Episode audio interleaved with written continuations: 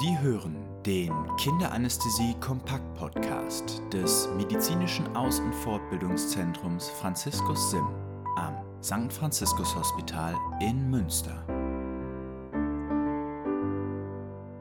Herzlich willkommen zum Kinderanästhesie Kompakt Podcast. Mein Name ist Annika Rott. Und ich bin Christian Erker. Ja, Christian, jetzt ist irgendwie schon lange her, seit wir hier zusammen saßen. Ich glaube so ungefähr ein Jahr oder so. Und ihr wundert euch vielleicht auch, warum kommt jetzt noch eine Folge? Was machen wir hier heute? Wir haben uns zusammengesetzt aus zwei besonderen Gründen. Zum einen müssen wir eine Folge aus dem Kinderanästhesie Kompakt Podcast noch ein bisschen aufbessern. Wir haben 19 Folgen bislang gemacht, die waren irgendwie auch alle gut, außer dem Thema Blutdruck. Was Damit warst Folge, du nicht so zufrieden. Damit war ich nicht zufrieden. Das war in Folge 6, mhm. ähm, Kreislauf- und Flüssigkeitstherapie. Da haben wir Blutdruck als so Seitenthema angekratzt, aber echt gar nicht ausführlich mhm. behandelt. Ist dir zu kurz gekommen? Kann man so sagen. Also das heißt, ich, machen wir noch mal was zu? Genau so. Ich glaube, das ist ein wichtiges Thema, was wir uns noch mal ein bisschen genauer beleuchten können.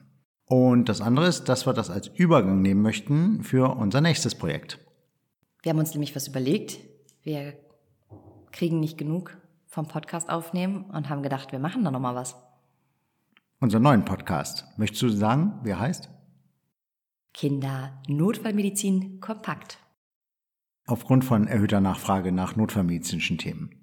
Also damit starten wir direkt im Anschluss. Wenn ihr das einfach eintippt in eurer Suchmaschine Kindernotfallmedizin kompakt Podcast, da starten wir jetzt auch mit den ersten zwei Folgen, die zeitgleich mit dieser hier erscheinen.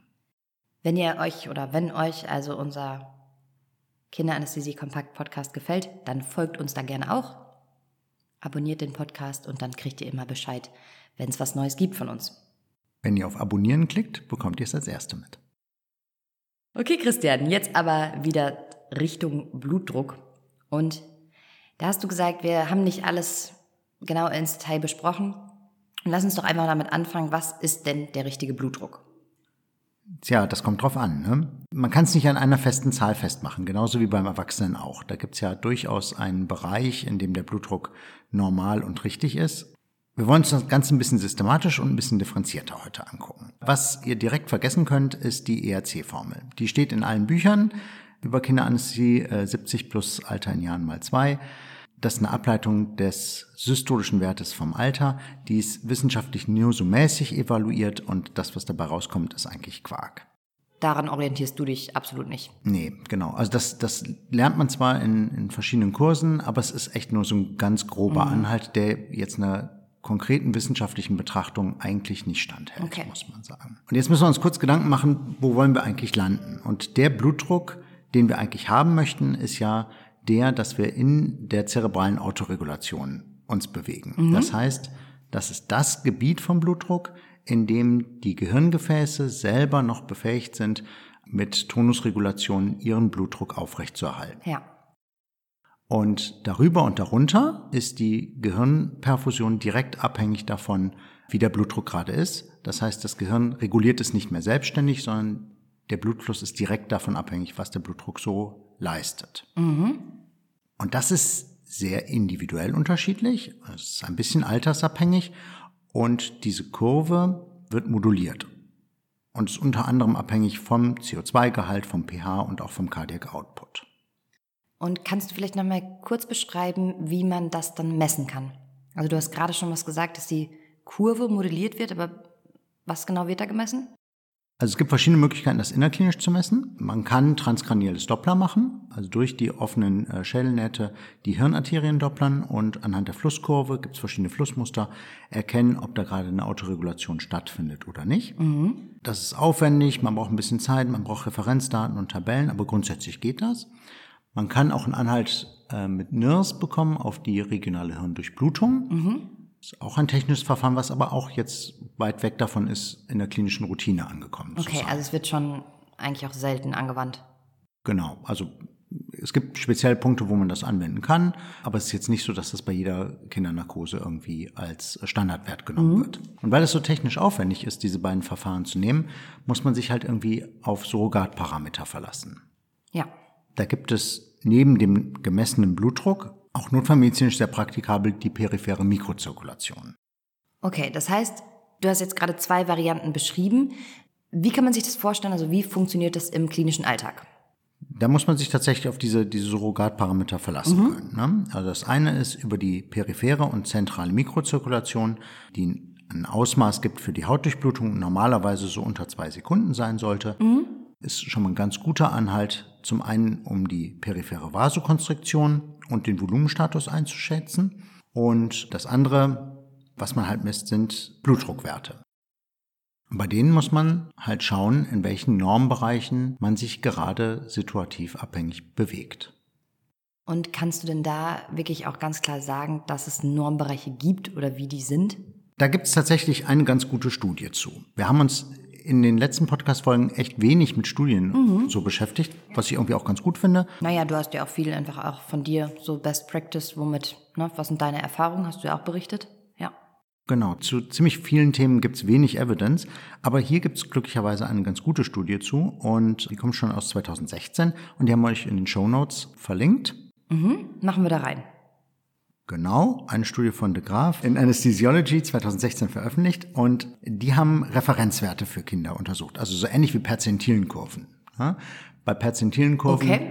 das kennen wir ja aus dem Kleinkindesalter, kann man Maße ziehen für das normale Wachstum, das normale Körpergewicht und die Entwicklung davon. Und sowas ähnliches gibt es damit auch für Blutdruckwerte von über 100.000 Kindern, die unter Narkosebedingungen Blutdruck gemessen bekommen haben. Okay, also da geht es wirklich in dieser Studie um Ergebnisse, die unter Narkose gewonnen wurden, die Erkenntnisse oder die Daten, und nicht jetzt im klinischen Alltag, wo die Kinder wach sind oder irgendwelche Erkrankungen haben. In Narkosebedingungen. Ja. Und genau darum geht's ja, dass wir irgendwie Referenzen haben, ja. was ist normal in Narkosebedingungen. Da sind Normwerte drin abgebildet mit einer und zwei Standardabweichungen dabei. Mhm. Das Ganze haben die auch als Datenbank im Internet hinterlegt äh, okay. unter www.pediatricanesthesia.eu packen wir auch in die Shownotes rein, wo es einfach für alle öffentlich zugänglich ist. So, das ist der eine Punkt, dass wir irgendwie wissen, was ist der Bereich des normalen Blutdrucks innerhalb einer Narkose. Und den zweiten Baustein, den wir brauchen, ist, dass man noch weiß, dass wenn der Blutdruck intraoperativ längere Zeit unter der zweiten Standardabweichung lag, mhm.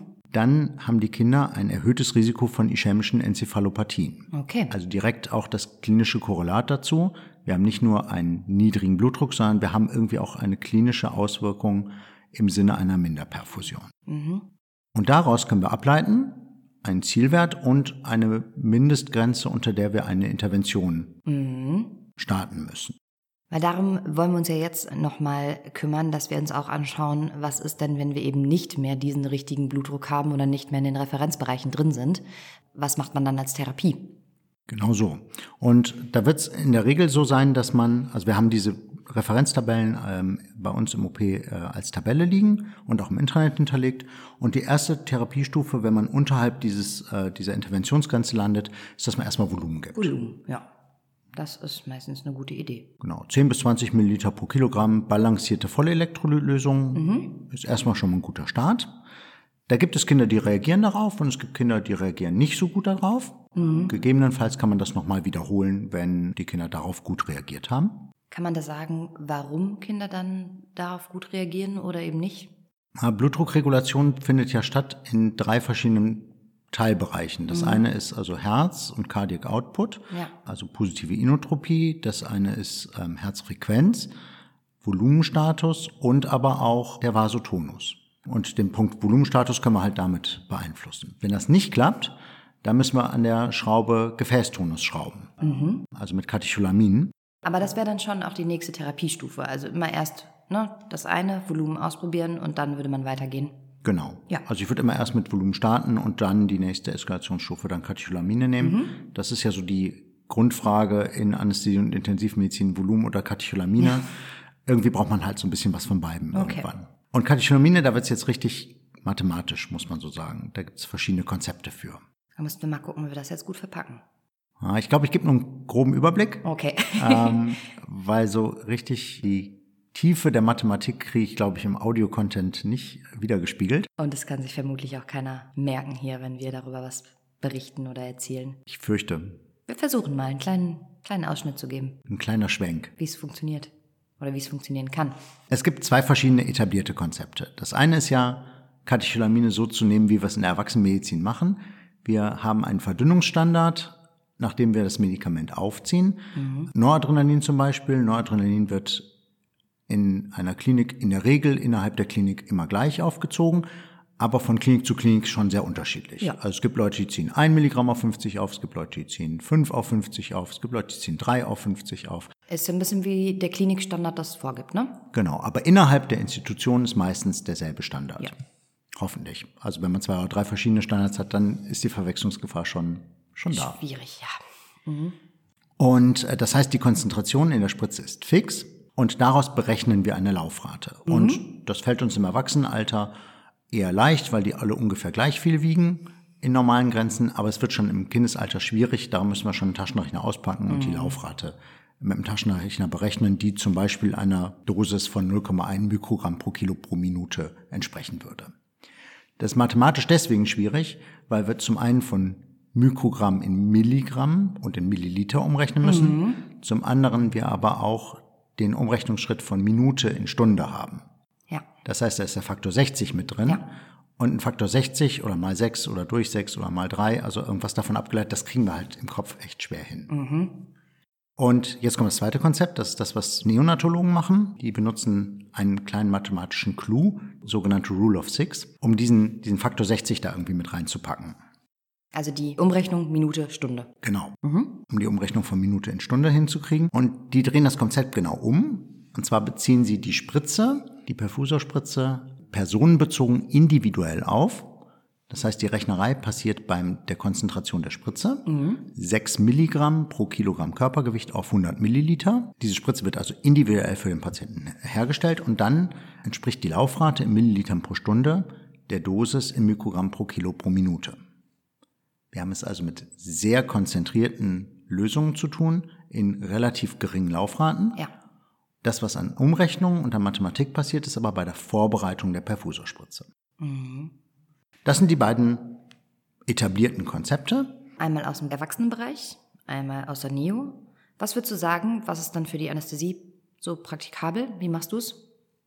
Ich glaube tatsächlich, das Wichtigste ist, dass man innerhalb seiner Institution ein lokales Protokoll dafür hat. Okay, also dass es standardisiert ist, bei allen PatientInnen gleich ist. Genau, und dass man sich mit dieser speziellen Medikamentengruppe auch wirklich auseinandergesetzt hat und den Fallstricken, die damit einhergehen. Denn du hast bei der Erwachsenenvariante hast du halt das Problem, dass du erstmal diese Laufraten berechnen musst. Da können Fehler bei passieren. Mhm. Und bei der Neonatologie-Variante hast du beim das Problem, Aufziehen. dass du zum einen beim Aufziehen echte Fehler machen kannst, zum anderen du aber mit sehr hoch konzentrierten Lösungen hantierst, woraus auch immense Gefahren resultieren mhm. können. Also charmant wäre sozusagen, wenn man irgendwie eine Variante hat, aus der die Vorteile von beiden Systemen irgendwie entspringen. Da arbeite ich gerade dran, aber das ist noch nicht fertig. Bleibt einfach dran beim Podcast, vielleicht erzähle ich euch später noch mal mehr dazu. Ja, gut. Da bin ich auch mal gespannt, was daraus wird. Ich glaube, mit Blutdruck haben wir die wesentlichen Punkte hier kurz und knapp dargestellt. Was ich euch empfehlen würde, ist einmal nachzulesen in dem Artikel und vielleicht auf der Webseite, die wir in den Shownotes verlinkt haben. Mhm. Die packen wir euch da rein. Und dann enden wir noch mit der Ankündigung von unserem neuen Podcast. Bist du denn jetzt zufrieden?